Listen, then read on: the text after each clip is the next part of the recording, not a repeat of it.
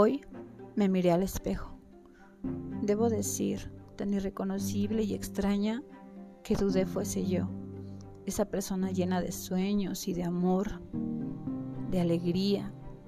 Debo admitir que me sentí inmensamente frustrada y tan insatisfecha de lo que vi. No supe en qué momento dejé de ser yo.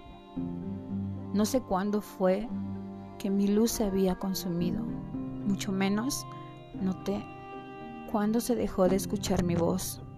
Fue entonces que avergonzada y dolida levanté la mirada y me miré no una, no dos, sino mil veces y me cuestioné, ¿quién soy?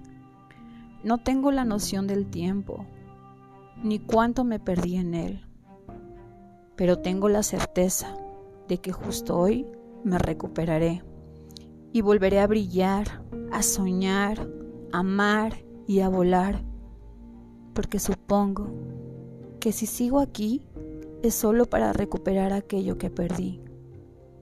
No soy tan débil como pensaba, ni tan fuerte como otros creyeron que era. Pero ahora sé quién fui y quién seré. Y mirarme al espejo todos los días será un recordatorio de ello.